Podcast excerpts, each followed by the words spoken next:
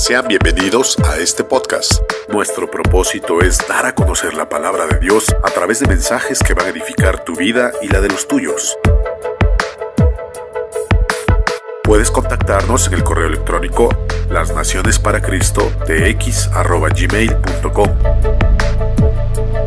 Y recuerda, todos los domingos tenemos una transmisión en vivo en Facebook y YouTube. Suscríbete y comparte. Somos las Naciones para Cristo.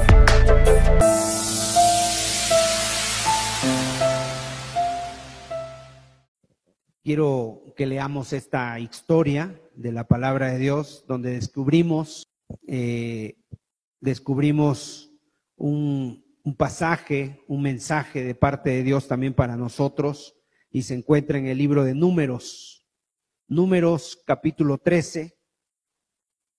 Hoy quiero hablar, eh, pues no solamente de cómo nos miramos o cómo nos vemos en lo físico, porque a lo mejor cuando nos vemos en lo físico, pues uno dice, bueno, pues necesito, no sé, necesito cierta, eh, cierta, ciertos cambios en mi vida, sino ver cómo nos vemos como personas.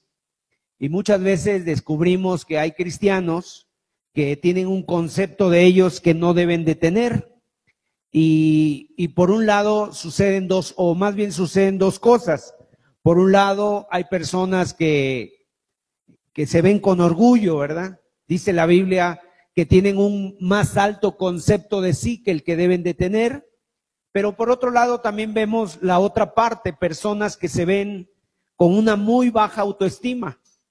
Y seguramente muchas veces eso es producto de nuestra vida pasada, producto de nuestra niñez, de nuestra adolescencia. A lo mejor durante tu niñez, tu adolescencia, alguien te señaló, alguien te dañó. Eh, yo me he encontrado personas que de repente dicen, es que cuando yo era niño o cuando yo era chico, mi mamá o mi papá siempre me decía que yo no servía para nada, que yo nunca iba a hacer nada en la vida y que iba a tener una vida inútil. Y todo eso como que lo condicionó, lo marcó. Entonces, ahora durante ese tiempo, obviamente, que lo tuvieron, hay gente que se lo creyó y hay gente que vive de esa manera, pensando como, pensando que tienen ese concepto de sí mismos y eso les afecta la vida y sobre todo en su servicio a Dios. Aquí quiero ver esta historia, que podamos leerla. Vamos a leer un pasaje que es un poquito largo, es todo el capítulo de números 13. Y de ahí vamos a sacar algunas enseñanzas. Dice así la escritura. Y Jehová habló a Moisés diciendo, envía tú hombres que reconozcan la tierra de Canaán, la cual yo doy a los hijos de Israel, de cada tribu, de sus padres, enviaréis un varón, cada uno príncipe entre ellos. Y Moisés los envió desde el desierto de Parán, conforme a la palabra de Jehová, y todos aquellos varones eran príncipes de los hijos de Israel. Estos son sus nombres. De la tribu de Rubén, Samúa, hijo de Sacur. De la tribu de Simeón, Zafat, hijo de Ori. De la tribu de Judá, Caleb, hijo de Jefone. De la tribu de Isaacar, Igal, hijo de José. De la tribu de Efraín, Oseas, hijo de Nun, de la tribu de Benjamín, Palti, hijo de Rafú, de la tribu de Zabulón, Gadiel, hijo de Sodi, de la tribu de José, de la tribu de Manasés, Gadi, hijo de Susi, de la tribu de Dan, Amiel, hijo de Gemali, de la tribu de Aser, Setur, hijo de Micael, de la tribu de Neftalí, Nabi, hijo de Babsi, de la tribu de Gad, Jehuel, hijo de Maki. Estos son los nombres de los varones que Moisés envió a reconocer la tierra y a Oseas, hijo de Nun, le puso Moisés el nombre de Josué.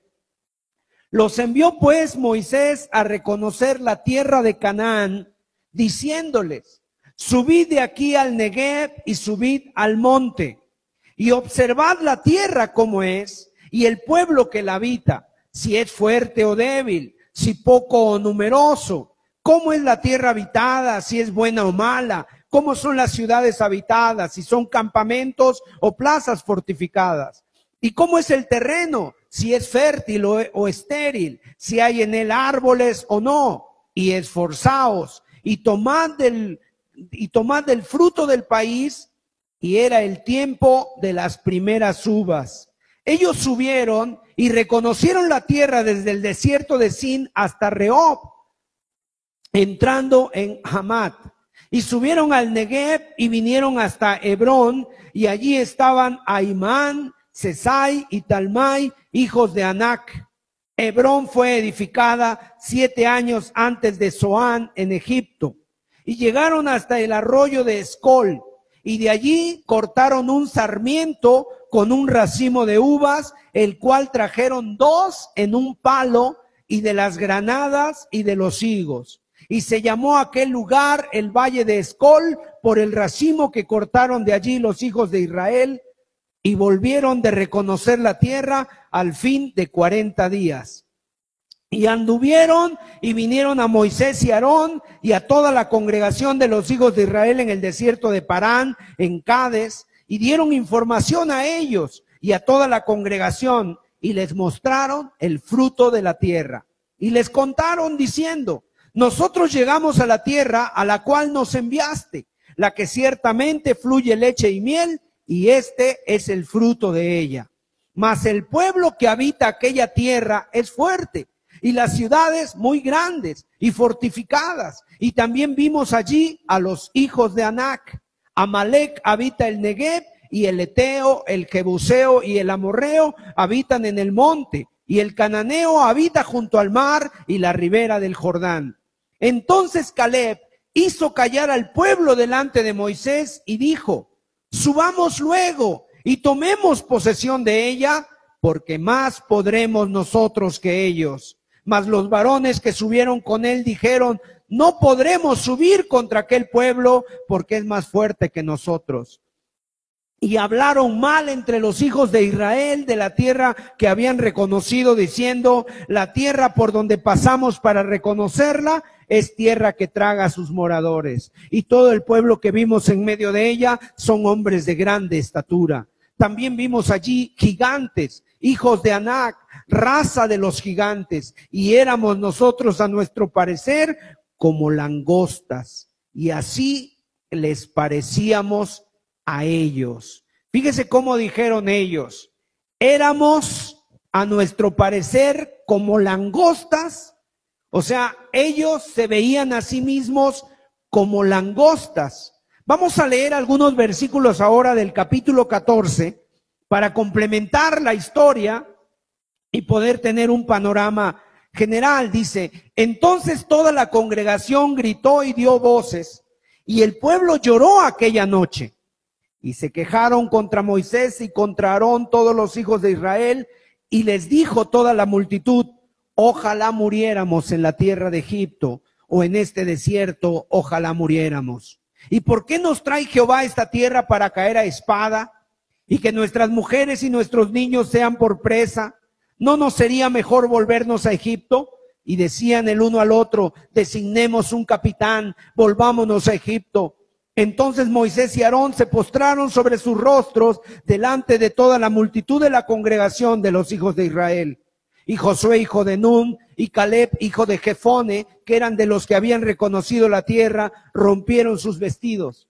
Y hablaron a toda la congregación de los hijos de Israel diciendo, la tierra por donde pasamos para reconocerla es tierra en gran manera buena. Si Jehová se agradara en nosotros, Él nos llevará a esta tierra y nos la entregará, tierra que fluye leche y miel. Por tanto, no seáis rebeldes contra Jehová, ni teméis al pueblo de esta tierra, porque nosotros los comeremos como pan. Su amparo se ha apartado de ellos, y con nosotros está Jehová, no los temáis. Entonces toda la multitud habló de apedrearlos, pero la gloria de Jehová se mostró en el tabernáculo de reunión a todos los hijos de Israel. Esta historia continúa, pero vamos a detenernos aquí y para poder entender un poco la historia, debemos de entender el contexto de, de la historia. ¿En qué contexto se da esto? Miren, el pueblo de Israel había salido de Egipto, para este momento habían caminado por el desierto cerca de dos años, por este desierto. Había una promesa de parte de Dios de que ellos iban a entrar a esa tierra, la tierra prometida, la tierra de Canaán. Ya el Señor les había dicho en Éxodo que iba a sacar de Egipto, que los iba a sacar de Egipto y los iba a llevar a una tierra buena, a una tierra que fluye leche y miel. Así que nosotros, así que más bien ellos pensaban, eh, salimos de Egipto, cruzamos el desierto, vamos a ir a un lugar esplendoroso, un lugar donde finalmente vamos a ser libres, un lugar donde vamos a llegar después de esta larga jornada, una tierra donde vamos a recibir las bendiciones de Dios. Y a Canaán se le conoce como la tierra que fluye leche y miel. ¿Qué quiere decir que fluye leche y miel? No quiere decir que brotaba leche y brotaba miel de la tierra, sino que significa que era una tierra próspera.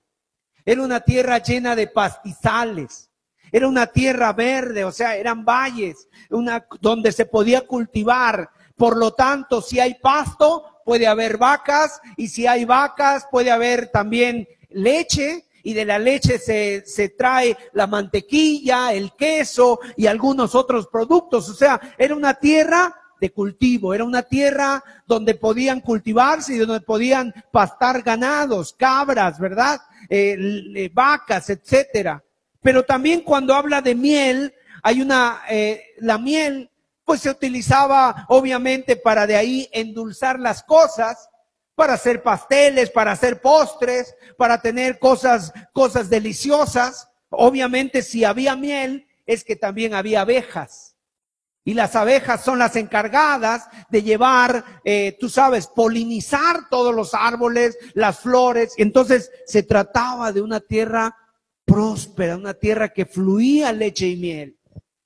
Obviamente, andar en el desierto pues es una cosa muy difícil, porque el desierto, tanto en el día es mucho calor como en la noche es mucho frío. Son lugares muy extremosos y si en la noche en el desierto hay una temperatura de 50, 50 grados centígrados, en la noche baja hasta 20 grados bajo cero. Entonces, ¿sabes lo que había hecho Dios en el desierto al pueblo de Israel? Les había puesto como un aire acondicionado móvil. Les había puesto una calefacción. Durante el día los cubría una nube para cobijarlos del sol incandescente que no les diera directamente. Y en la noche les ponía una columna de fuego que les daba calor. Entonces, sin embargo, en este momento era un momento decisivo.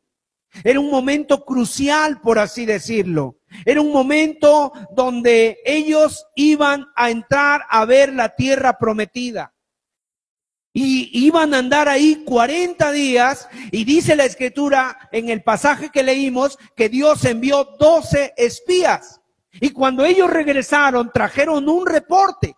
Durante esos 40 días estuvieron mirando, estuvieron caminando, estuvieron observando y después trajeron un reporte bastante desarrollado y dice la escritura que 10 de ellos trajeron un reporte negativo. Diez de ellos dijeron, la tierra es hermosa, no hay igual en la tierra, pero es una tierra peligrosa. Hay gigantes, hay ahí, hay ahí gigantes. Entonces, dicen, nosotros nos veíamos como langostas. Y sí, si tú ves en el pasaje, dice que entre dos personas trajeron un racimo de uvas. Durante muchos años, esta imagen de dos hombres cargando una racimo, un racimo de uvas fue el símbolo de Israel. Hasta estuvo en sus monedas. Después lo quitaron y el día de hoy la moneda de Israel se llama los shekel, así como el dólar en Estados Unidos o el peso en México, allá se llama de esa manera, y traía anteriormente esa imagen de dos hombres cargando un racimo de uvas. ¿Cómo quiero titular el mensaje de hoy? El mensaje de hoy lo quiero titular precisamente Uvas gigantes y langostas. Porque ellos le dijeron, hemos visto cosas increíbles. Hemos visto cosas increíbles. ¿Se imaginan un tremendo racimo de uvas? Además trajeron granadas, trajeron higos, pero también dice, vimos ahí gigantes y parecíamos langostas como ellos. O sea, ante ellos parecíamos como langostas. Ahora, yo quiero comentarles, la tierra prometida, Canaán, no es el cielo. Hay personas que dicen, es que la tierra prometida allá en el pueblo de Israel es un símbolo del cielo. No, no es el cielo. ¿Por qué? Porque en el cielo no va a haber gigantes. En el cielo tampoco va a haber ciudades para conquistar. La tierra prometida, esa, esa tierra que ellos fueron a ver, es un símbolo de la vida cristiana. Es un símbolo que de la vida cristiana que tú y yo tenemos que vivir. La, la verdad es que nosotros tenemos que entender algo. La vida cristiana no es fácil. Entrar en la vida cristiana, eso sí es fácil. Es un regalo la salvación. El perdón de pecados es un regalo. Dios lo que pide es que nosotros reconozcamos nuestra necesidad, nos arrepintamos delante de Él, le pedamos perdón a Dios y Dios nos da el perdón de pecados. Es fácil. Es como recibir un regalo. Pero ya una vez avanzando en la vida cristiana, no es fácil. El Señor Jesucristo nos dijo que la vida cristiana es un camino angosto. Y la vida sin Dios es un camino ancho, es un camino lleno de luces, de espectáculos, diversiones, entretenimiento, pero la vida cristiana, Él, él la, la, la simbolizó a una, una puerta angosta, un camino estrecho y difícil. Y ese es el camino que todo cristiano debe de caminar por Canaán, o sea, para ir a nuestra, a, la vida que Dios nos ha prometido. Así que lo primero que yo quiero mencionar en este, en este momento son las uvas. Ellos vieron un racimo de uvas muy grandes. Imagínate las uvas, a lo mejor del tamaño, no sé, de, de, de, de, unas ciruelas, a lo mejor, o de unas guayabas, tal vez las uvas, grandes las uvas. Pero ¿Qué significan las uvas en este pasaje que acabamos de leer? Significan la bendición de Dios. Cuando estos hombres llegaron, ¿se imaginan? Estos hombres por dos años no habían, habían visto nada más que pura tierra, tierra adelante, tierra a los lados, tierra del otro lado, nada habían visto absolutamente de, de frutos, de, de, de árboles y de repente se encuentran con semejante racimo de uvas.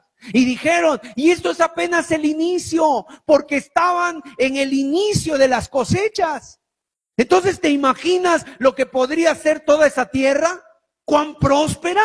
¿Cuán abundante sería esa tierra? Déjame decirte nada más como un paréntesis, que el pueblo de Israel, la tierra de Israel, que es tan pequeña, el día de hoy son de los de los productores número uno de frutas en el mundo. Son productores de naranja, son productores de durazno, son productores de muchas frutas. O sea, esto todavía sigue hasta el día de hoy, aunque la tierra ya no es como, como fue en el pasado, sigue siendo una tierra de bendición. Ahora, esas uvas simbolizan las bendiciones de la vida cristiana. Déjame mencionarte algunas de las bendiciones que nosotros tenemos, de esas uvas. En primer lugar, está el perdón de pecados. Si alguien aquí ha tenido el perdón de pecados, la verdad es que eso es una bienaventuranza, o sea, es, es, es, algo muy hermoso. La palabra de Dios dice, ¿quién fuera aquel? Es una persona bendecida. ¿Qué quiere decir el perdón de pecados? Que ya no tenemos que andar cargando nuestras culpas de los pecados. O sea, porque una persona puede decir, bueno, yo, yo, yo estoy bien, pero algo que no te puedes quitar de tu vida es tu, en tu conciencia, la carga, la culpa. Esa culpa a veces te persigue y aunque tú dices yo estoy bien y quieres sacudirte, ¿por qué crees que a veces la gente se mete a vicios, se mete a drogas, se mete a otro tipo de cosas? Porque muchas veces traen una, una carga en, en sus vidas de culpa. Cuando viene el perdón de pecados, entonces tenemos una liberación de esa, de esa mochila pesada de andar arrepintiéndonos y pidiéndole perdón a Dios a cada rato y de repente viene una situación y dice, no, es que yo estoy mal y no puedes dormir. La Biblia dice que si confesamos nuestros pecados, Él es fiel y justo para perdonar nuestros pecados y librarnos de toda maldad. Entonces la primera bendición que es de la vida cristiana es el perdón de pecados. En segundo lugar, la paz interior. ¿Sabes tú que la Biblia habla de varios tipos de paz? Pero la, la paz, la primer, el primer tipo de paz y la más importante es la paz con Dios. Es cuando tú ya has hecho tu paz con Dios, o sea, ya no estás peleado con Él, te has reconciliado con Dios y es una paz que el mundo no entiende, es una paz que el mundo no alcanza a comprender y muchas veces cuando no tienes esa paz hay confusión hay discusión, hay zozobra, hay angustia, hay, hay incredulidad. Pero el cristiano, cuando tiene esa paz, mira, es una paz que tiene para con Dios, es una paz espiritual. Te puedes acercar a Dios y tú sabes que Dios te escucha. En momentos de necesidad, en momentos difíciles, Dios viene y te da paz. Es una fortaleza interior porque sabes que Dios está actuando y que Dios está al lado tuyo. Y aunque tengas un problema, alguna enfermedad, alguna situación, en tu corazón hay paz porque tú dices, el Señor está conmigo, Él es mi ayudador. En tercer lugar, otra uva de la vida cristiana es poder vivir la vida en victoria. Vivir superando nuestras debilidades. Vivir, vivir venciendo las adicciones a las que antes eras, eh, eh, eras esclavo, a las que antes te dominaron. O sea, siendo victorioso sobre todo lo que nos ata en nuestra vida, la miseria, los pecados, la maldad, todas esas cosas. Ahora somos libres y podemos vivir en victoria. La Biblia dice que nuestra fe vence al mundo. Dice ahí la escritura en primera de Juan 4:4, hijitos, vosotros sois de Dios y los habéis vencido, porque mayor es el que está en vosotros que el que está en el mundo. En otras palabras, cuando, cuando tú tienes esa victoria, ese poder de Dios en tu vida, la verdad es que tú puedes dominar sobre el carácter, hay gente que dice, es que yo no puedo dominar mi carácter, así soy, ¿y qué le voy a hacer? No puedo vencer la adicción, no sé, a la inmoralidad, a la pornografía, al alcohol, a la droga, al juego, al cigarrillo. ¿Cómo le puedo hacer? Bueno, el Señor Jesús dice, si el Hijo os libertare, seréis verdaderamente libres. Y cuando Dios te liberta, tú puedes vencer sobre esas dificultades, sobre esas situaciones. Número cuatro, algo muy importante de la vida cristiana, encontrarle un propósito a nuestra vida. ¿Tú sabes que hay mucha gente que vive sin propósito? Simple y sencillamente se levanta, se peina, se va al trabajo, regresa, pero siempre no hay ningún propósito. ¿Para qué lo hago? ¿Para qué estoy haciendo aquí? Lo sorprendente es que la mayoría de las personas no saben ni para qué vive. O no sabe por qué vive y cuando termina la semana, el mes, el año, no significó nada para él porque como no tenía ningún proyecto, no tenía ninguna meta, pues no hay ningún lugar a donde llegar. No hay ninguna meta en la vida. ¿Sabes qué Dios nos da? Nos da un proyecto de vida. Ahora nos da un nuevo plan para vivir. Es más, un hombre, el endemoniado Gadareno, dice la escritura que estaba lleno de demonios, pero el Señor lo hizo libre y después estaba sentado a los pies de Jesús, vestido en su juicio cabal y le rogaba al Señor, Señor, yo quiero estar contigo, llévame contigo. Y el Señor le dijo, no, Ve a tu casa y cuéntale a los tuyos cuán grandes cosas ha hecho Dios contigo. Le dio un nuevo propósito para vivir. Y este hombre se fue a Decápolis y ahí estuvo con su familia y ahí también anunció quién lo había sanado. O sea, en otras palabras, encontró una nueva razón para vivir. Número cinco, otra uva más de la vida cristiana es vivir consciente de la presencia de Dios en nuestra vida. Esa es una uva maravillosa. El saber y estar consciente que Dios está a nuestro lado. Dios está a nuestro lado. Hebreos capítulo 13, verso 5, dice la escritura. Sean vuestras costumbres sin avaricia, contentos con los que tenéis ahora, porque Él dijo, no te dejaré ni te desampararé. De manera que podemos decir confiadamente, el Señor es mi ayudador. No temeré lo que me pueda hacer el hombre. No temeré lo que me pueda hacer el hombre. ¿Sabes? ¿Sabes que el día de hoy hay mucha gente que se siente sola? Hay mucha gente que se siente sola. La soledad. El año pasado, 2018, fue la soledad, fue, eh, ahora sí que fue mencionada como la enfermedad del año pasado, la soledad. Mucha gente se siente sola. En una ocasión una persona decía, cuando, cuando yo tenía dos años, es lo que le contaba a su mamá, mi papá se fue a comprar cigarros a la tienda.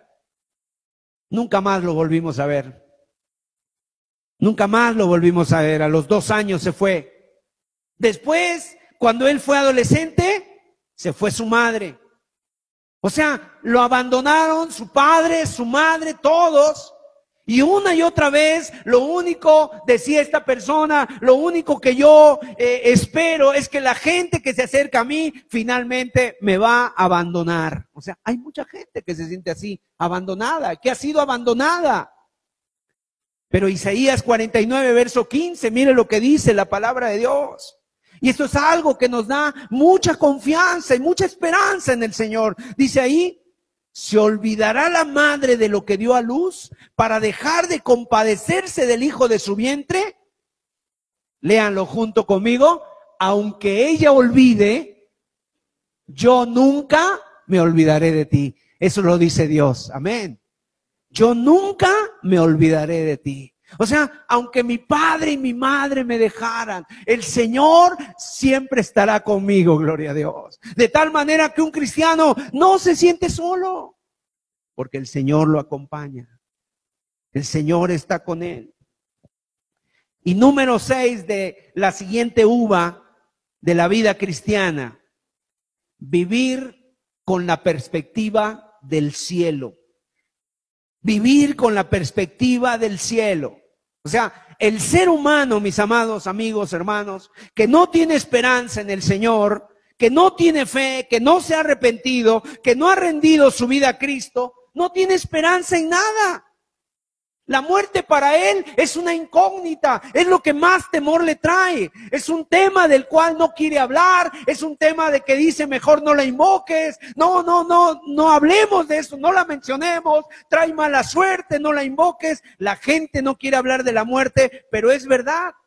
Aunque no quiera hablar de la muerte, sabemos que vamos a morir. No sabemos cuándo, pero eso sí es algo seguro. Sin embargo, el cristiano vive con esa perspectiva del cielo. Un día ya no estaremos aquí, sino que estaremos en algo mejor, gloria a Dios. En algo mejor. Los cristianos, cuando ya han pasado los años, cada vez más, ¿sabes? Cuando más grande y más tiempo tiene el cristiano, cada vez piensa más en el cielo. ¿Por qué? Porque sabe que se acerca más a Él. Sabe que se acerca más a Él. Y qué hermoso es vivir con esa esperanza, que cuando un cristiano pasa por ese momento de la muerte, ¿sabes cómo va a ser? Es como el día de su graduación. Ese día el Señor lo recibirá en la puerta y le dirá, buen siervo y fiel, en lo poco has sido fiel, en lo mucho te pondré, entra en el gozo de tu Señor. Y estará ahí con Cristo, dice la Escritura. Esa es nuestra esperanza. Mis amados hermanos, mientras tal vez los que nos quedemos aquí, si es tu familiar, no sé, el esposo, la esposa, alguna, algún, algún ser querido que se va, a lo mejor aquí nosotros nos quedaremos con, con lágrimas, con tristeza, pero ese cristiano o ese niño o esa persona que murió en Cristo será el día más glorioso para él. Pablo, ¿sabes cómo decía? Para mí el vivir es Cristo y el morir es ganancia. La Biblia dice que el día del nacimiento, que el día de la muerte es mejor que el día del nacimiento. Y está hablando de un cristiano. ¿Por qué? Porque ese cristiano ese día va a estar con el Señor. Ese día va a dejar de sufrir. Ese día va a dejar de estar aquí en esta tierra sujeto a tentaciones, a enfermedades. Y la palabra de Dios dice que los cristianos ahora somos ciudadanos del cielo. Entonces tenemos por lo menos seis uvas de la vida cristiana. El cielo, tenemos la uva también de la presencia de Dios en nuestra vida, de encontrarle un propósito a nuestra vida, del poder de Dios para vivir en victoria, de tener la paz interior en nuestro ser y de tener el perdón de pecados. Son seis uvas. Pero quiero decirles, la vida cristiana no solamente son uvas, también hay gigantes. Son los que ellos vieron.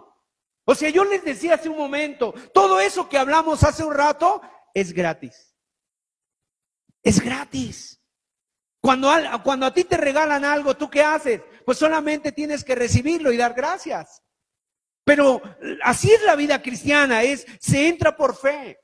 El hombre, el carcelero de Filipos, le preguntó al apóstol Pablo, Señor, ¿qué debo hacer para tener la vida eterna? ¿Qué debo hacer para, para ser salvo? Y Pablo le dijo, cree en el Señor Jesucristo y serás salvo tú y tu casa. Pero cuando tú escuchas el mensaje del Evangelio, entonces tú entras en la vida cristiana y te empiezas a dar cuenta que hay situaciones donde la gente se va a oponer a cualquier intento que hagas de acercarte a Dios. ¿Sabes qué te va a decir la gente? Deja eso, no es para ti. Te vas a perder lo mejor de la vida, tú estás joven, ahorita tú disfruta de la vida, mira tantas cosas que hay en el mundo, los bares, los bailes, las diversiones, eso no es para ti todavía, estás demasiado joven. Se necesita ser muy bueno para poder recibir eso que te están enseñando. Eso no es para ti. Tú tienes otra mentalidad. Tú eres de otra clase. Tú no eres cristiano. No vas a poder cumplir con todo lo que te van a pedir. Es demasiado. Y te empiezan a venir oposiciones. Ahora, ten cuidado de la gente que te desalienta. Son la gente que por cualquier motivo te desalientan. O sea, inmediatamente te empiezan a decir cosas o a desanimar. Son los que ridiculizan, los que se burlan, son los que siempre ven el lado negativo, el lado peligroso de las cosas. Ten cuidado de ese tipo de gentes. Y muchas veces en la familia pueden ser los más cercanos. Pueden ser tus propios familiares, tus padres mismos, tus hermanos, otra persona. Y de repente si nosotros nos dejamos llevar por el que dirán, te quedas detenido. La Biblia dice aquí, y fíjate, por cierto, de estos doce que fueron a, ver la tierra, la mayoría hablaron mal. Diez contra dos. Solamente dos hablaron bien, la mayoría hablaron mal. Y fueron y desalentaron a los demás. Desalentaron a los demás. O sea, sí es cierto, hay buenas uvas, hay granados, hay higos, pero mira, hay gigantes, no vamos a poder, no, nos van a comer vivos, nos van a pisar, nos van a, pasar encima. Nosotros somos pequeñas langostas, o sea, las langostas pues son como grillos, como chapulines. Ahora, ¿cuáles son los gigantes a los que tú te vas a enfrentar permanentemente en la vida cristiana? ¿Cuáles son esos gigantes? Número uno, el gigante del desaliento. Ese es un gigante. Siempre va a haber personas o ideas o pensamientos que tú mismo vas a tener donde te van a decir, no lo vas a poder. Mejor no lo intentes, no te involucres. Tú ya has fracasado, siempre has fracasado, vas a fracasar una vez más. ¿Te acuerdas la vez que lo intentaste? Fracasaste, no vas a poder. Y es sorprendente cómo hay mucha gente que en lugar de escuchar la voz de Dios, siempre escuchan la voz del enemigo. Le creen más al enemigo que a Dios. ¿Qué otro gigante hay? El gigante de la duda. El gigante de la duda. Y siempre te está diciendo, oye, vamos a hacer esto. No, no vamos a poder. Ya desde entrada. No hay tiempo, no hay dinero, no hay recursos. En otras palabras, siempre hay dudas, situaciones. No, eso no va a ser posible. No creo. No, y, y, hay gente que tiene un pensamiento totalmente incrédulo. ¿Sabes cuáles son una de las cosas más grandes? La incredulidad. La Biblia dice que Jesús llegó a Nazaret y él amaba a esa gente, se había criado con ellos, los quiso bendecir, pero dice que no pudo hacer allí ningún milagro porque por la incredulidad esa duda. No vamos a llegar, no vamos a poder. ¿Quién te crees que eres? No vas a poder. Si mira, nadie ha podido, muchos no han podido. Entonces viene el gigante de la duda. Otro gigante es del cansancio. El cansancio. De tal manera que dice, tú trabajas mucho, estás muy cansado, mereces un descanso, descansa. Y hay gente que se encuentra así, hay gente en las iglesias que se encuentra ya cansada. No, yo ya fui, yo ya hice mucho, yo ya hice mi parte, deja que otros lo hagan ahora. Y entonces siempre está echándole la bolita a otros. O sea, mentira, mis amados hermanos y amigos, si tú tienes vida, aún te falta por cumplir el propósito por el cual Dios te ha llamado y por eso Él te tiene aquí en la tierra. El día que cumplamos con todo el propósito que ya tenemos aquí en esta tierra, pues Dios nos llama y nos lleva. Pero si todavía estamos aquí, es porque todavía tenemos algo que hacer. Número cuatro, el gigante de la postergación, de la tardanza, del después, del de mañana. Y son gente que se entusiasma, pero dice mañana. Voy a empezar algo, pero mañana. Sí le voy a echar ganas, pero mañana. El próximo lunes, eh, algún día. ¿Te pasa eso a ti? Eres de esos que de repente siempre dices mañana, mañana. Después. Todavía hay tiempo. Y sabes, uno de los engaños más grandes del enemigo es eso, hacernos pensar que todavía hay tiempo, que no hay prisa, que no hay prisa para las cosas de Dios. Y estos son de los gigantes que vamos a enfrentar en nuestra vida cristiana. Pero yo quiero hablarte de tres gigantes que son, o sea, los más grandes. De entre esos gigantes, todavía estos son los más grandes. El primero, la pereza espiritual. La pereza espiritual, la comodidad. ¿Sabes? ¿Cuántas personas tú te has encontrado que, mira, son puntuales en su trabajo? Son personas que, que, siempre se ganan a lo mejor el bono de puntualidad. Siempre son personas que salen ahí en la lista. Son los primeros. Y si hay horas extras se quedan. Y si hay trabajo extra se quedan. Y en la madrugada están estudiando. Y a lo mejor se, se meten de lleno en eso, por así decirlo. Son personas que, que, que para unas cosas son dirigentes para el trabajo, para el negocio, para la diversión, pero tristemente no son diligentes para las cosas de Dios. Para las cosas de Dios, la verdad es que les da pereza. ¿Cómo dejar la comodidad? O sea, en, otras palabras, lamentablemente se han vuelto unas vidas conformistas en su vida espiritual. Ah, yo con un culto a la semana, ya con eso estoy bien, ya chequé, ya, ya le puse una palomita, yo ya estoy del otro lado, un capítulo leo, cinco minutos de oración. Y sabes, son unas vidas cómodas por eso nunca prosperan en su vida espiritual. Por eso a lo mejor en su vida, en su vida laboral van para arriba, pero en su vida espiritual nunca progresan. Y eso habla de que es que no lo quieren hacer. Son personas que en ese sentido se han ajustado a una vida cómoda, a una pereza espiritual. El segundo gigante es la soberbia. La soberbia.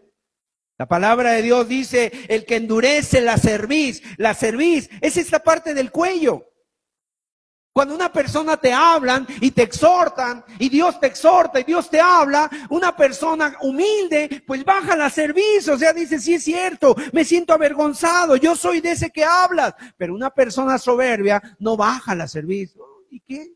¿Y qué? ¿Y así soy yo? ¿Y qué? ¿Y qué? O sea, en otras palabras, es una persona que tiene una soberbia muy grande, que tiene una, un más alto concepto de él y por así decirlo, son personas que no permiten ser influenciadas por Dios. Es un gigante que hay que vencer. La mundanalidad, en tercer lugar, es el gigante número tres. es vivir anhelando los deseos de la carne, es vivir anhelando los deseos de los ojos. El día de hoy la gente, tú sabes cómo anda tras el dinero y por el dinero son capaces de hacer cualquier cosa, ganar más y tienen, por así decirlo, ese proyecto de vida, tener dinero, mucho dinero. ¿Y qué de tu vida espiritual, mi amado? ¿Y qué de tu vida espiritual? ¿Y qué si Dios te llama mañana? ¿Y qué si mañana aparece alguna situación en tu vida que te hace, que te hace caer, que te hace de alguna manera debilitar? Mira, el mundo es un gigante poderoso, atrayente, seductor, esclavizante. ¿Y cómo lo hace? Por medio de la música, por medio de los placeres, por medio de los vicios, por medio de la diversión. Y la gente está detenida por este gigante. Ahora, quiero decirte, ahí está, ya vimos las uvas, que son las bendiciones de la vida cristiana. Ya vimos los gigantes, que son los que hay que vencer. Pero ahora te quiero hablar de que esta gente, ¿sabes cómo se sentía? Como langostas. O sea, sí es cierto, hay uvas y son hermosas, pero nosotros somos muy pequeños. Nosotros somos como langostas y ellos así se veían. O sea, dice el texto que ellos se veían, o sea, a su parecer éramos como langostas. O sea, ellos ni siquiera sabían realmente cómo los veían los gigantes, pero ellos se imaginaban. Las uvas que hemos, eh, que hemos comparado a las bendiciones de Dios se enfrentan con los gigantes y nos hacen muchas veces sentirnos débiles, incapaces, poca cosa. Ahora, yo quiero aclararles algo. No, este mensaje no es para levantar la autoestima, no es que se vayan ustedes elevados en, en su autoestima, porque miren, déjeme decirle, tanto es un pecado el decir que no sirves para nada, pero también es un pecado creerse que uno todo lo puede. Yo creo que hay que tener un término medio. Y muchas veces la gente se cree que es el campeón mundial y que él todos los puede y que es el mejor y que es el más, el más apto. La Biblia dice en Romanos capítulo 12, verso 3, que debemos de pensar de nosotros mismos, dice ahí la escritura, con cordura la palabra cordura quiere decir con sensatez, con juicio, con racionalidad de nosotros mismos. El irse al otro extremo es un tremendo error. Es un error pensar que creernos más de lo que somos, pero también es un error pensar que no valemos nada. Pensar que no valemos nada en nuestra vida es un pecado, pero también, o sea, eso puede traer a tu vida cobardía. Si tú piensas que no vales nada, entonces eres una persona sin carácter, acobardado, apocado, donde no tienes ni siquiera un argumento para poder decir yo, yo eh, voy a salir adelante, voy a defenderme, etcétera.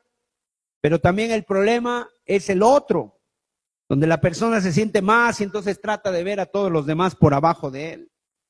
Y lo peor es que si tú ves a los demás por abajo de él, lo peor del soberbio es que ya no ve quién está por encima de él. Y por encima de él está Dios. El problema del cristiano no es que tenga mucha visión. El problema más bien es una mirada escasa de las cosas. La falta de fe, la incredulidad. Muchas veces el miedo al que dirán. Nos da miedo decir que el Señor nos ha llamado. Nos da miedo decir estoy buscando a Dios. Nos da miedo comprometernos el compromiso. Nos da miedo decir pues yo quiero ser cristiano. Y ese va a ser una de mis metas. anhelo mucho conocer a Dios. O sea, la gente no se quiere comprometer. ¿Por qué? Porque sabe que lo van a criticar, sabe que lo van a poner en la mira, sabe que lo van a poner ahí, van a hablar mal de él, se van a burlar y dicen, ¿y si no lo logramos? Entonces la gente no se quiere precisamente comprometer responsabilidad. Todos en algún momento hemos pasado por este tipo de pensamientos. Cada uno de nosotros hemos sido atacados en nuestra mente. Y, la verdad es que nos sentimos muchas veces que no vamos a poder. Pero mire, pero si estamos haciendo lo que tenemos que hacer, si estamos respondiendo a lo que el Señor nos ha mandado hacer, a, a, lo que el Espíritu Santo nos está diciendo, ¿sabes qué decía Pablo? Todo lo puedo en Cristo que me fortalece. Todo lo puedo en Cristo que me fortalece. O sea, Él no lo dijo, todo lo puedo yo. Él dijo, todo lo puedo en Cristo. ¿Por qué? Porque es el Señor el que nos da la fuerza para enfrentarnos a todo tipo de situaciones. Gloria sea Dios. O sea, nunca vamos a tener un deseo de Dios, un sueño en Él que no podamos realizar. Pero si Dios te da el sueño, si Dios te da el anhelo en tu vida, Él también te va a dar el poder y todo lo necesario para que ese sueño se haga realidad. Entonces, mis amados, nosotros tenemos que decirle al Señor muchas veces, Señor, sorpréndeme. Señor, Pon esas cosas en mi mente, inquiétame, que me saquen de ese estado de atrofia espiritual, que no, que yo tenga ánimo, sácame de la apatía, sácame de la comodidad, sacúdeme, Señor, llena mi mente y mi corazón de lo que tú quieres que yo pueda hacer. Y cuando tú respondas a eso, seguramente Dios lo va a hacer en ti. ¿Sabes que Dios nos quiere desafiar? O sea, a conquistar, Dios nos quiere llevar a más, a que, a que el cristiano sea un cristiano valiente y esforzado, a que un cristiano eh, vea la tarea que tiene que hacer y a lo mejor dices mucha, pero ese cristiano puede decir, lo voy a poder lograr con la ayuda de Dios. Lo voy a poder lograr así como Dios está haciendo su obra en este tiempo. Yo te invito, yo te desafío de veras a que tú le digas al Señor, Señor, abre mis ojos para que pueda ver, para que yo pueda ver más allá de mi nariz, para que yo pueda ver una vida con fe, una vida realmente en Dios y en medio de la lucha, en medio de la batalla y muchas veces en medio de los gigantes, yo pueda salir adelante. Mire, vamos a ver, finalmente quiero compartirte acerca del testimonio de un hombre llamado Jeremías. Jeremías fue un hombre al cual Dios escogió desde su niñez. Desde el vientre de su madre lo escogió. Sin embargo, Jeremías fue llamado por Dios para profetizar y durante 40 años estuvo profetizando al pueblo de Israel. Sin embargo, nadie le hacía caso. No tuvo ningún convertido, a menos un convertido solamente tuvo en 40 años. ¿Cuántos de nosotros, la verdad, a ninguno de nosotros más bien nos ha pasado algo así? La verdad es que a él la pasó mal. En un momento lo metieron en un pozo, pero no solamente era un pozo, sino que era un pozo ciego, o sea, era un pozo de aguas negras, de aguas sucias. Y lo colgaron de aquí de las axilas y lo bajaron y lo metieron en ese pozo hasta el cuello, solamente la cabeza le quedó de fuera. Y durante varios días él estuvo ahí en esas aguas negras, en esa letrina. Posteriormente fue sacado de ahí porque un hombre se acordó de él y ya sacaron a Jeremías, sáquenlo, a lo mejor ya se murió. Seguramente estaba totalmente mal, imagínatelo, pudriéndose con esa agua. Se desalentaba al ver la incredulidad los pocos frutos. Pero Jeremías tenía un llamado de Dios. Tenía un susurro de Dios en su corazón. Y eso lo tenemos que tener todos. ¿Por qué? Porque miren, todos los que estamos aquí tenemos un llamado de Dios para nuestra vida. Y yo no sé cuántos de los presentes de veras Dios tendrá un llamado tan especial para tu vida que si tú te pones a hacer la voluntad de Dios, si tú fueras obediente al susurro del Espíritu Santo, ya Dios te hubiera mostrado o yo te fuera mostrando la perspectiva de lo que Dios quiere hacer. Imagínate en tu trabajo ser una persona de influencia cristiana, en tu estudio, en tu escuela, ahí en tu, en tu, en tu colonia, con tu familia. Dios te quiere usar para salvar a otros. Dios quiere utilizarte para dar testimonio en tu trabajo, en cuando tú ves que hay tanta necesidad. Y todos debemos de tener ese llamado porque miren, en el en el en la vida cristiana no hay un llamado para calentar las sillas. Ese no lo hay, no existe. Ah, es que yo fui llamado para venir aquí los domingos y calentar la silla y esta es mi silla y nadie me la toque, por favor. Dios no tiene eso para nosotros. Pero lo que sí tiene es un llamado. Vamos a ver Jeremías capítulo 20, versículo 7 al versículo 9. Y yo quiero leer este pasaje en otra versión, la versión del lenguaje actual.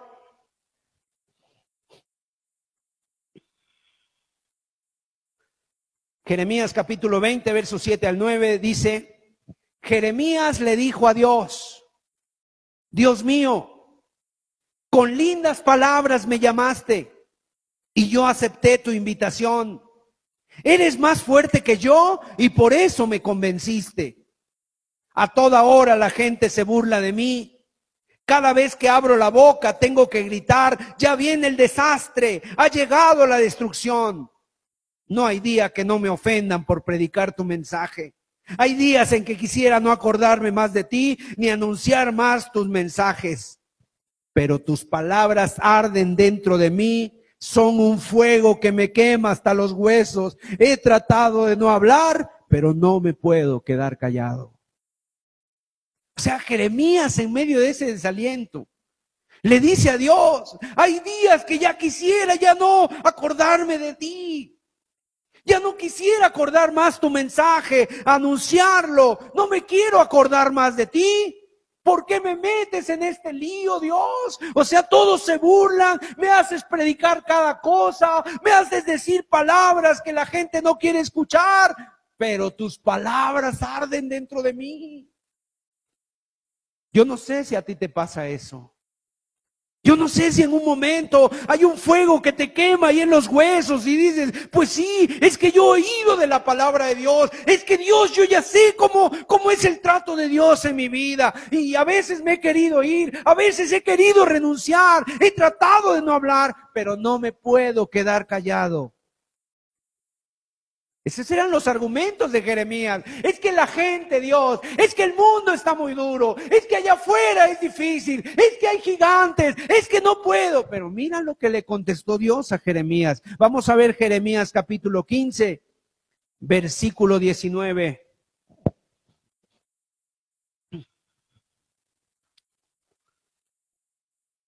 Por tanto, así dijo Jehová si te convirtieres, yo te restauraré y delante de mí estarás.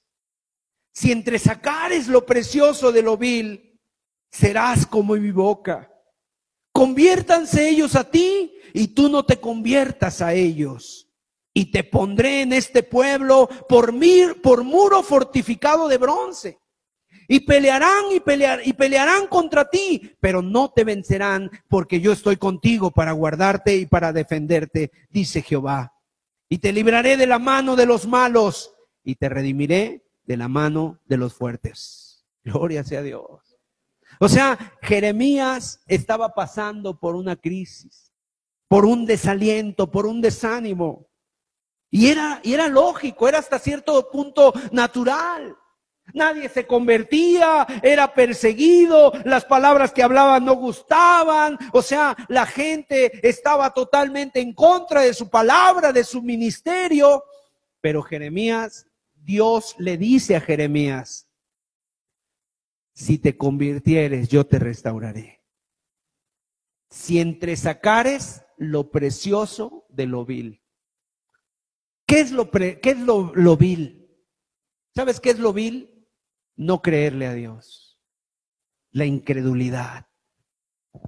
Lo vil es eso, pensar que estábamos mejor en el mundo que ahora en Cristo.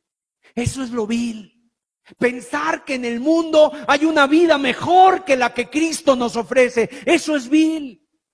Vil es copiarlo del mundo, siendo cristianos, teniendo, Señor, teniendo el privilegio de conocer la palabra de Dios, copiarlo del mundo, hacernos como el mundo, tratar de imitar al mundo, cuando el mundo sabes que vive en miseria, cuando el mundo sabes que vive en destrucción, es copiarlo del mundo, seguir lo de lo vil es seguir las cosas materiales, el dinero, las cosas terrenales, la mundanalidad, eso es lo vil. Y Dios le mandaba a Jeremías, Mira, Jeremías, no te quieras hacer como ellos.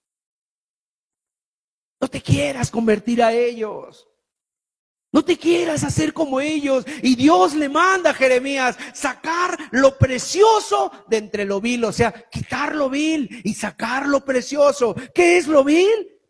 Actitudes de poca seriedad a la palabra de Dios. Cuando una persona no es seria y no obedece de manera pronta la palabra de Dios, esa persona es vil, dice la escritura, vil ante los ojos de Dios. El vil, el vil es menospreciado ante los ojos de Dios. ¿Qué, ¿Qué, es lo vil? El ser ligeros, el no darle peso a la palabra de Dios, el no estar de veras prontos, urgentes a buscar las cosas de Dios. Porque hay mucha gente que se pasa años en las iglesias y no se convierte porque son ligeros para buscar las cosas de Dios. Porque no actúan prontamente con temor, sabiendo que un día estaremos delante de Dios y ese día puede ser hoy mismo. Y le daremos cuentas a Dios de todo lo que hemos escuchado, de todo lo que nos ha hablado y de todo lo que nosotros hemos hecho. Lo vil que quiere decir quitar lo que nos estorba. Quitar lo que estorba, porque Dios es un, es un Dios santo. Dios, mira, no está esperando de nosotros las migajas. Dios quiere nuestra vida y que tú decidas para Él verdaderamente. Lo vil es que no aproveches las oportunidades que Dios te da. ¿Cuántas bendiciones te ha dado Dios? ¿Cómo te ha mostrado su poder? ¿Cómo te ha mostrado su amor? Su gracia no ha sido en vano, dice la Biblia. Lo vil, lo vil es que tú tengas tiempo y que le pongas horarios a Dios. Y que pospongas los tiempos importantes a Dios. Eso es lo vil y es menospreciable delante de Dios. Lo vil es la desconfianza, el no creerle a Dios. A veces le creemos más a los médicos y los médicos son hombres. Los médicos son hombres.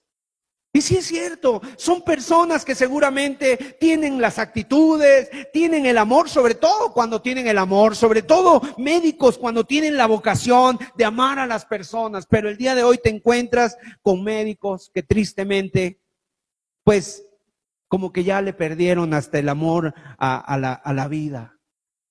El otro día una persona llegó y, el médico la quería operar inmediatamente. Y después la persona fue a, ver una segunda opción y el otro médico le dijo, no, todavía puedes esperar, no es tan urgente tu caso, vamos a esperar, eh, mira, haz esto, haz, es el otro y después te opero. El otro médico se enojó. Y se enojó demasiado. Y ya después entendieron por qué, porque se iba de vacaciones.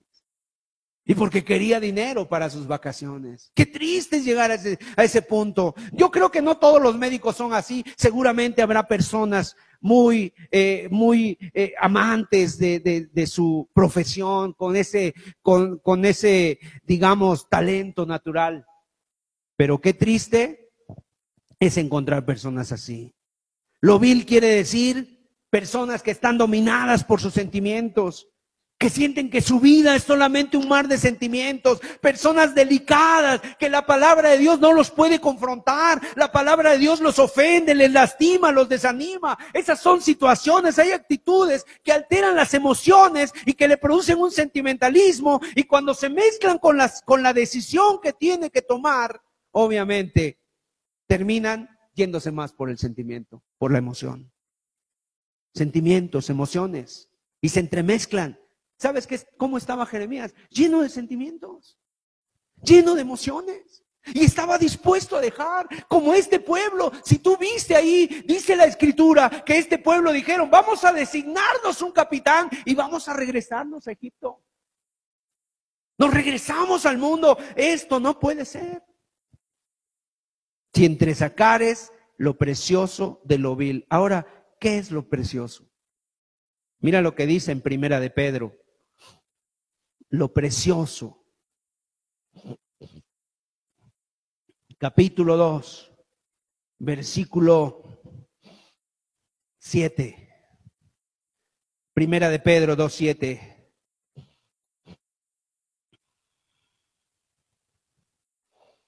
Si entre sacares lo precioso. Dice ahí la escritura, para vosotros pues los que creéis, él es precioso. ¿Quién es precioso? Dios, Cristo. Eso es lo precioso. O sea, tienes que sacar lo precioso. lo que Dios te ha llamado, lo que Dios te ha mostrado, lo que Dios ha hecho en tu vida. Lo que Dios ha hecho en tu vida, eso es lo precioso, lo que Dios ha mostrado, la oportunidad que tienes de salvación. La oportunidad que tenemos, el privilegio tan grande de haber sido llamados por Dios y que Dios nos haya mostrado su palabra y que Dios nos haya de alguna manera escogido para que hoy estemos aquí escuchando su palabra, la palabra de Dios. Si entresacar es lo precioso de lo vil. Mis amados hermanos, la Biblia dice que Josué y Caleb, dos hombres, le dijeron a la multitud, cállense cállense. O sea, desanimadores, cállense. Nosotros podemos conquistar este territorio porque Dios está con nosotros y porque su amparo se ha apartado de ellos. Y porque Dios no nos trajo aquí para volver atrás, nos trajo aquí para conquistar la tierra, nos trajo aquí para conquistar la familia, nos trajo aquí para conquistar la colonia, la ciudad, el país, el mundo. Y Señor, en tu nombre, como dijo Pedro, vamos a echar la red. Amados hermanos, ¿cómo te ves tú el día de hoy. Capaz que algunos se ven como langostas. Pero si Dios está con nosotros, Él es mayor el que está con nosotros. Y si es cierto, a lo mejor somos langostas, pero lo importante es quién está con nosotros. Así que en esta tarde yo te voy a invitar a que tú te examines ¿Qué le dijo Jeremías, Dios a Jeremías? Jeremías, es que el problema no son las personas. Es que el problema no es el mundo. Es que el problema eres tú. El día de hoy el problema eres tú.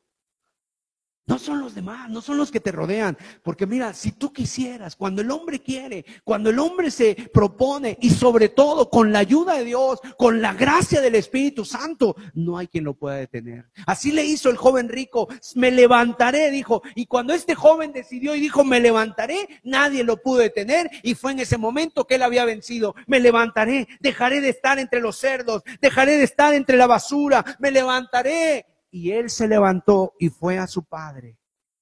Y en esta tarde Dios nos está invitando porque Él está aquí en medio de nosotros. El Señor te compró con el mismo precio de su sangre preciosa y todo lo podemos en Cristo que nos fortalece. Vamos a cerrar nuestros ojos. Vamos a inclinar nuestros rostros. Dale gracias a Dios por todas las uvas de la vida cristiana.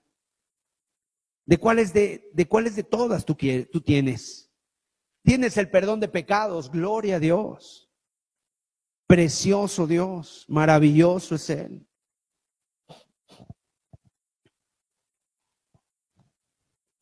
El perdón de pecados, la paz de Dios, el propósito de tu vida.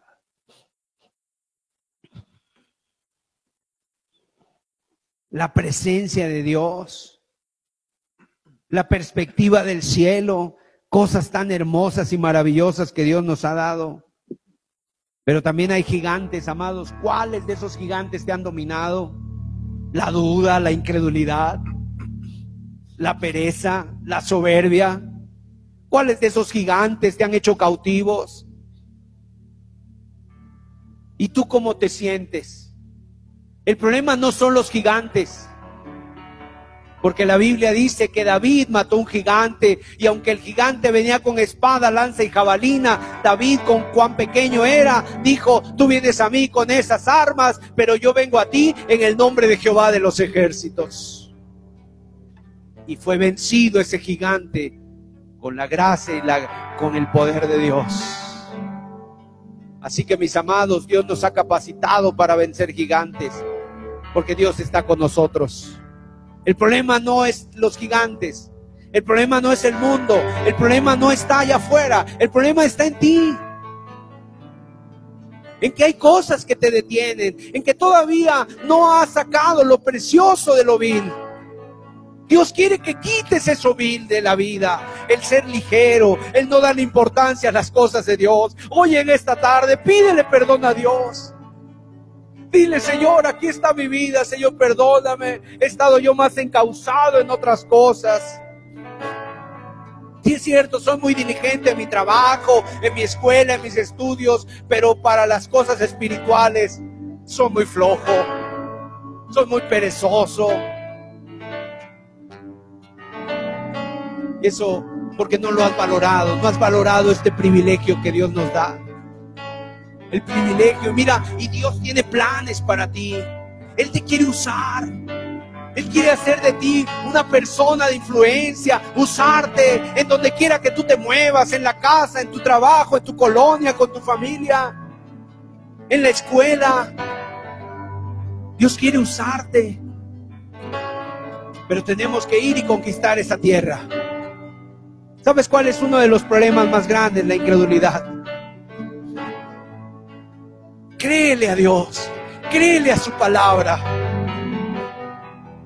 El Señor Jesús le dijo a Marta, Marta, te digo que si crees verás la gloria de Dios. Y en esta tarde te lo dice el Señor también a ti. Te digo que si crees verás la gloria de Dios. Dios se va a manifestar en tu vida, en tu familia, en tus hijos, en tu situación. Y aunque las cosas se vean difíciles, mayor es nuestro Dios que hace clarear el sol de justicia. Aleluya.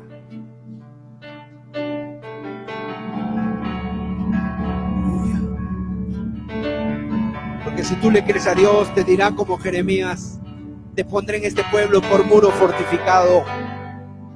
Pelearán contra ti y no te vencerán, porque yo estoy contigo, dice Jehová. Aleluya. ¿Cuántos de aquí han tenido, tal vez en este tiempo, se han enfrentado a esos gigantes? Te estás enfrentando al gigante de la duda, que te sacude, que te, que te habla y te dice no puedes y se burla. Pero hoy el Señor se levanta en medio de nosotros como poderoso gigante. Y Él quiere que tú tengas una actitud nueva, diferente, de fe, de confianza en Dios. La palabra de Dios dice, es pues la fe, la certeza de lo que se espera, la convicción de lo que no se ve. O sea, ya lo veo, Señor, ya lo veo venir, que tú te vas a levantar en medio de mi vida. Porque Dios no, va, no vamos a ser avergonzados. El que a Él viene, Él no le echa fuera. Y si tú vienes a Cristo con un corazón humilde, sencillo, reconociendo tu necesidad, Él no te echa fuera. Aleluya. Él te recibe. Te vas a ir con las manos llenas, con el corazón lleno de esperanza, de fe, de confianza. Oh Padre, en el nombre de Jesús yo ruego, Señor, en esta tarde, que el Espíritu Santo se mueva aquí de los cuatro cabos de la tierra. Que tu Espíritu, Señor amado, sople en las vidas. Tú conoces las situaciones, tú conoces los gigantes, pero en esta tarde, Señor, sopla sobre sus vidas y deshace esos gigantes, porque mayor eres tú, Señor. Que cada uno de los presentes se levante para vencer a sus gigantes en el poder del Espíritu Santo. Aleluya. Hoy dile al Señor, vamos a escuchar este canto en lo que tú sigues orando allí a, Dios en tu lugar. Si alguien quiere ponerse de pie, póngase de pie. Si alguien quiere levantar sus manos en esta tarde, hágalo. Hoy vamos a estar orando, vamos a pedirle a Dios. Porque Dios quiere que nos vayamos con su victoria, con su promesa y con su gracia. Esta vida cristiana no es fácil. Esta vida cristiana tiene sus conflictos, pero si Dios está con nosotros, Él nos dice, no te dejaré ni te desampararé. Y por torpe que seas, no te extraviarás. Ponte de pie ahí en tu lugar. Levanta tus manos en señal de rendición y dile, aquí estoy, Señor. Delante de ti me rindo, Señor. He peleado con mis fuerzas He pensado que yo he podido, Señor, pero la verdad me doy cuenta que no puedo. Tú hazlo en mi vida, Señor. Yo deje de temer a las burlas, deje de temer, deje de escuchar esa voz, esas voces de desaliento. Escuche tu voz, Señor, y la crea. Aleluya. Alabado sea tu nombre. Estate orando, pídele a Dios.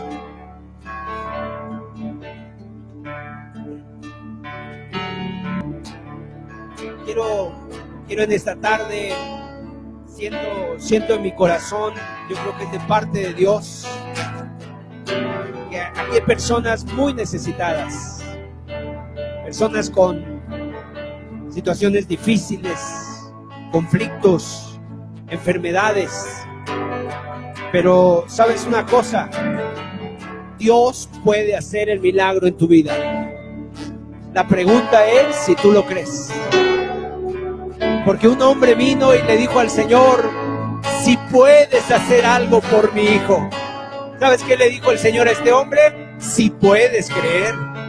Porque le dijo, yo sí puedo, pero ¿podrás tú creer? A veces, mis amados, es la incredulidad la que tiene la mano de Dios. Pero si hoy pones tu confianza en Dios, si hoy depositas tu fe en el Señor, aún te rindes a Él, Él lo va a hacer, Él puede hacer un milagro. Y esos negros, esos negros nubarrones que se ven en tu vida, se van a clarear. Y va a aparecer el sol de justicia. Aleluya. Así que en esta tarde yo voy a pedirte que si tú tienes esa fe, esa confianza, ahí en tu lugar levantes tu mano o pongas tu mano ahí donde tú tienes la dolencia o, pongas el problema que tú tienes delante de Dios. O aún si quieres pasar aquí adelante, lo puedes hacer. Eh, pero créele a Dios. Te digo que si crees verás la gloria de Dios. Y al que cree todo le es posible. Aleluya. Todo le es posible. Ahora no estamos creyendo en la medicina, en un doctor. Puede que eso ayude, pero ellos, hacen lo posible. Pero nuestro Dios hace lo imposible. Nuestro Dios entra donde el hombre ya no puede. Aún hay muchos médicos que dicen, aquí solamente Dios puede hacer un milagro. Y Dios es el que hace los milagros. Hoy queremos orar y queremos levantar el nombre de Dios. Queremos rogar al Espíritu Santo, porque Él es el que lo puede hacer. Una sola de sus palabras basta para poderlo hacer. Aleluya, Señor Padre. En el nombre de Jesús, tú ora también, tú ora con tu corazón, pídele a Dios, Señor, yo no puedo, hemos hecho esto, hemos hecho aquello, pero hoy nos encomendamos a tu gracia, Señor. Hoy rogamos, Padre, que se abra el cielo, Señor. Que descienda de tu, tu, del cielo el poder del Espíritu Santo para este problema, para esta dificultad, para esta situación imposible para el hombre, pero posible para ti, Señor. Padre, creemos y creemos de todo corazón que tú, Señor amado, formaste la tierra con tus palabras que tú tienes dominio en el poder, en la tierra, en el universo, Señor, y que esto se mueve solamente por ti, Señor, y que aún una hoja de un árbol no cae si no es tu voluntad. Padre, nos ponemos en tus manos, Señor, y, y rogamos, obra sanidad. Trae sanidad, Señor. Trae el poder del Espíritu Santo en los cuerpos, en las vidas, en los problemas, en las dificultades, Señor. En el nombre de Jesús, Señor, estamos tan limitados, somos tan débiles, somos tan, Señor amado, finitos, Padre, pero tú eres poderoso, Señor, maravilloso, Dios. A ti te damos la gloria y la honra, Señor, porque tú todo lo puedes, Señor. Gloria a tu nombre, Jesús. Ahora dale gracias a Dios. Dale gracias a Dios. Atrévete a darle gracias. Dile gracias, Señor. Gracias aún porque esto es para que la gloria de Dios se manifieste. Gracias, Señor, porque no es por el pecado, Señor, sino para que tus obras se manifiesten. Aleluya, Señor Jesús. Gloria a tu nombre, Jesús. Alábale, alábale, Señor. Dale gracias.